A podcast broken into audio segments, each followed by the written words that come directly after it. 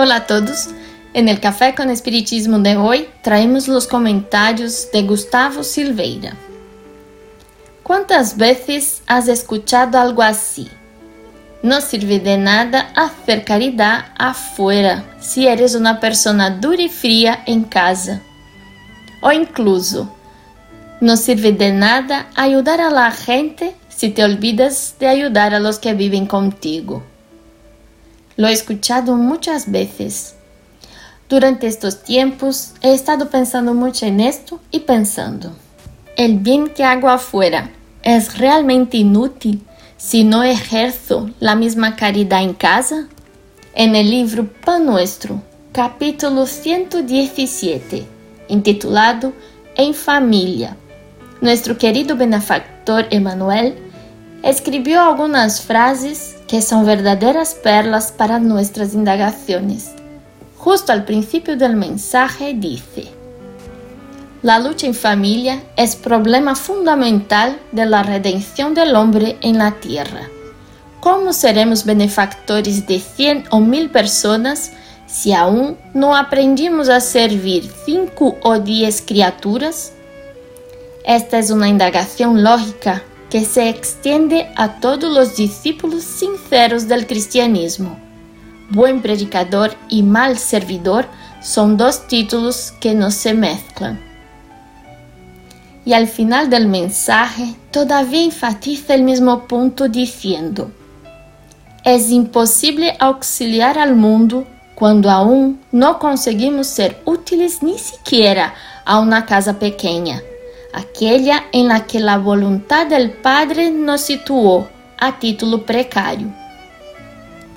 Y para ayudarnos más en nuestro pensamiento, vale la pena recordar que Manuel en este mensaje está comentando un discurso de Pablo en la primera carta a Timoteo, capítulo 5, versículo 4, en el que el apóstol dice, aprendam primeiro a exercer piedade para com sua própria família e a recompensar a seus padres, porque esto es bueno y agradable ante Dios. Bien, parece que si no ejercemos la caridad en casa, lo que hacemos afuera pierde valor o no tiene sentido. Quizás nada cambie para quienes reciben la ayuda, pero ¿y nosotros? ¿Qué nos pasa?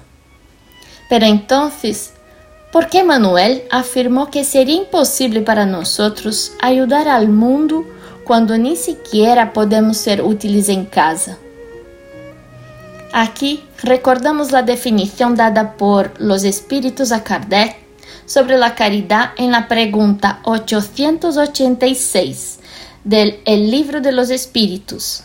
En la respuesta se dijo, benevolencia para con todos, indulgencia para con las imperfecciones de los demás, perdón de las ofensas. Esta entonces es la definición de caridad tal cual entendió Jesús. Sin embargo, pensamos en una situación simple, una distribución de cestas básicas. Como buen cristiano que soy, voy allí a repartir la cesta. Me encuentro con alguien hablo con él durante unos minutos, le doy toda mi atención, luego le entrego la cesta y me voy. ¿Realmente hice la caridad?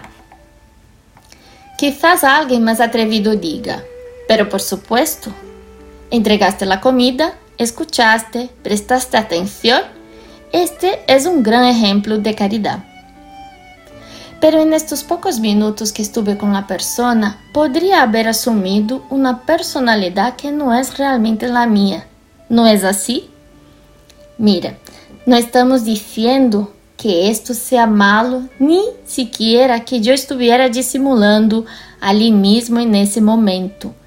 Es solo una cuestión de que durante unos minutos puedo asumir una personalidad caritativa, pero esa no es la realidad que está en mi interior.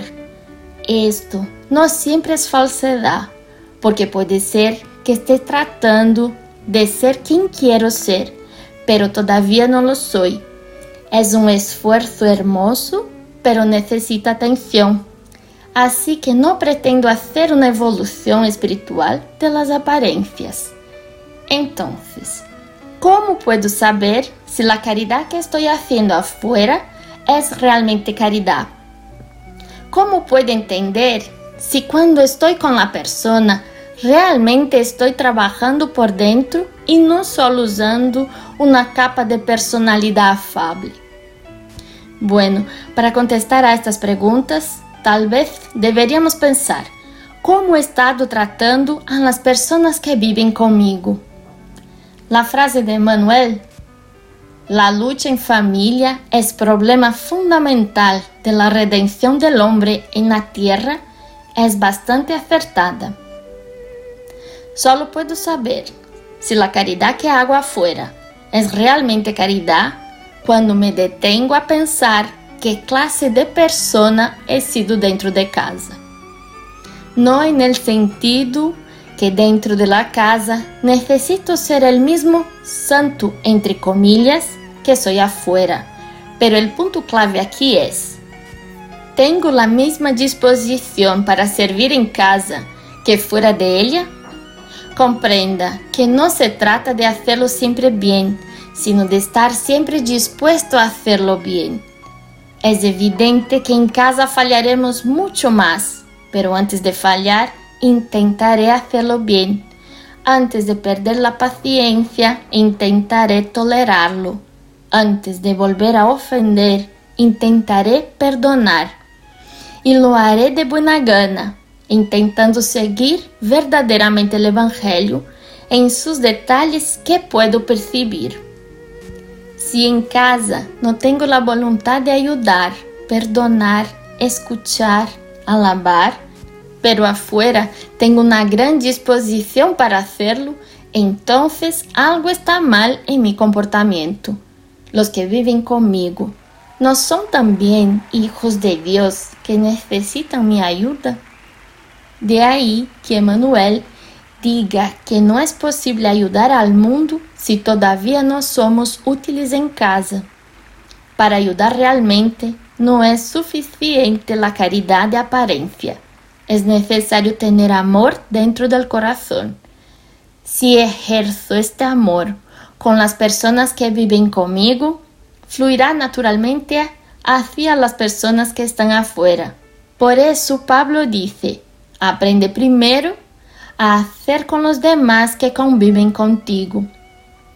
No es solo, sino primero, porque entonces hacia los demás la caridad será natural. Además, cabe señalar que el bien no admite divisiones. O la caridad se practica en su totalidad, o tendremos un gran riesgo de hacer solo una tarea caritativa que satisfaga la necesidad material pero que no brinda el verdadero consuelo moral para mí ni para quienes están recibiendo.